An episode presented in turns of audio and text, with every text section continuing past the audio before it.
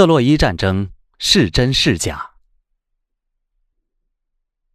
特洛伊战争到底有无其事？多少年来，人们争论不休。在过去的十几年中，来自近二十个国家的三百五十多位科学家和技术专家，参与了一项对特洛伊遗址的考古发掘工作。这一遗址位于今天的土耳其西北部。文明活动从公元前三千年开始，到公元一三五零年结束。按照项目现在负责人曼弗雷德·科夫曼的说法，确定荷马所描述的特洛伊战争的真实性，成了考察活动的主要任务。科夫曼说：“根据考古遗迹推论，可断定特洛伊城约是公元前一千一百八十年被摧毁的，可能是毁于一场战争。”考古人员发现了大量的相关证据，如火灾残迹、骨骼以及大量散置的投石器弹丸。按照常理，战争结束后，保卫战的胜利者会把那些用于投掷的石块等武器重新收集起来，以便应付敌人再次入侵。而若是征服者取胜，他们是不会做这种善后工作的。当然。这些遗迹所反映的那次冲突，并不意味着就是荷马史诗中所讲的特洛伊战争。考古还表明，在该城被打败的几十年后，一批来自巴尔干半岛和黑海地区的新移民定居到这个很可能已经相当凋敝的城市。在考古学界，主流看法认为，这些遗迹与荷马史诗中提到的那个伟大城市。毫无关系。作为今天考古对象的那座古城，在青铜时代晚期已经没有了任何战略意义，因而不可能是一场伟大战争的主角。而科夫曼就此反驳说：“对欧洲东南部地区新的考古研究工作将纠正这些看法。”科夫曼指出，特洛伊城以当时的那一地区的标准来看。称得上是一个非常大的城市，甚至具有超地域的战略重要性。它是连接地中海地区和黑海地区，以及连接小亚细亚和东南欧的战略中枢。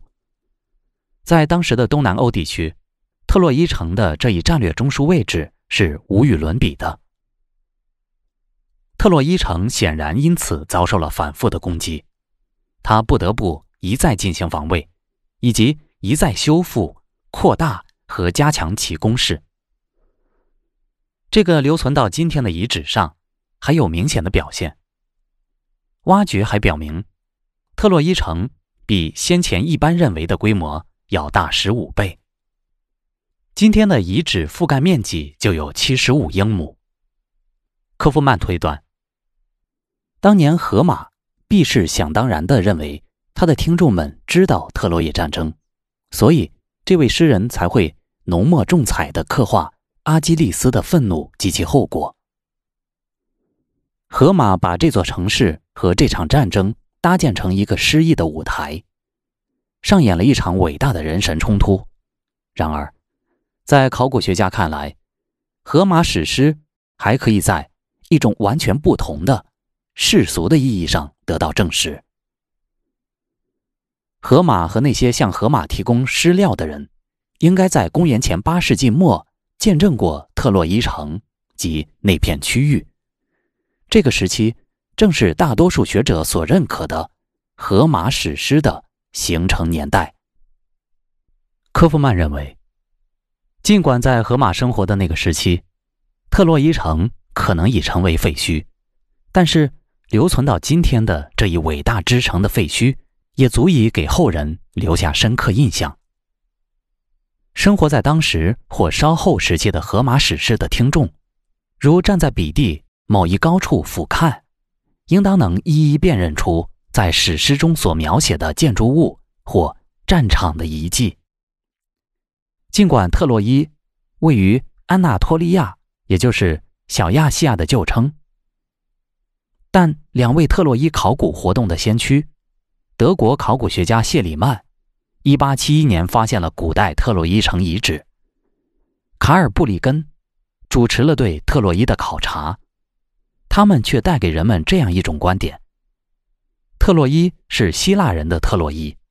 科夫曼指出，这一观点并不正确。两位先驱的考古研究仅涉及在西线从希腊到特洛伊的考察，却忽视了在东线对安纳托利亚地区的整体考察。科夫曼说。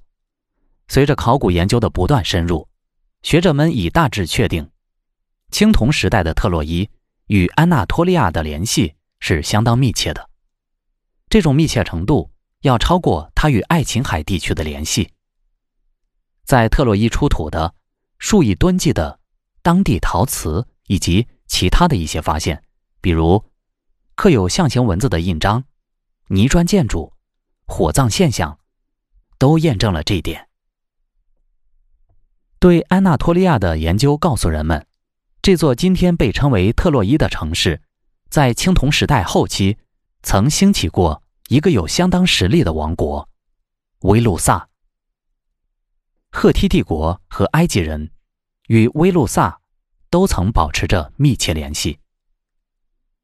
据赫梯帝国的历史记载，在公元前十三世纪至公元前十二世纪早期。他们和特洛伊城之间的政治和军事关系甚是紧张。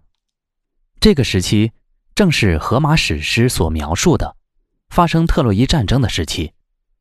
这中间有什么联系吗？这一点值得继续研究。几十年前，那些坚持特洛伊战争真实性的学者们曾是少数派，他们的学说曾被主流学术界嗤之以鼻。然而，随着近十几年来相关考古活动的突飞猛进，当年的少数派如今成了多数派，而今天的少数派，那些坚决否认特洛伊战争真实性的学者，只能用一句“特洛伊没有任何战略意义”的说法。支撑他们的观点。正如科夫曼等人指出的，这种说法过于勉强。科夫曼说。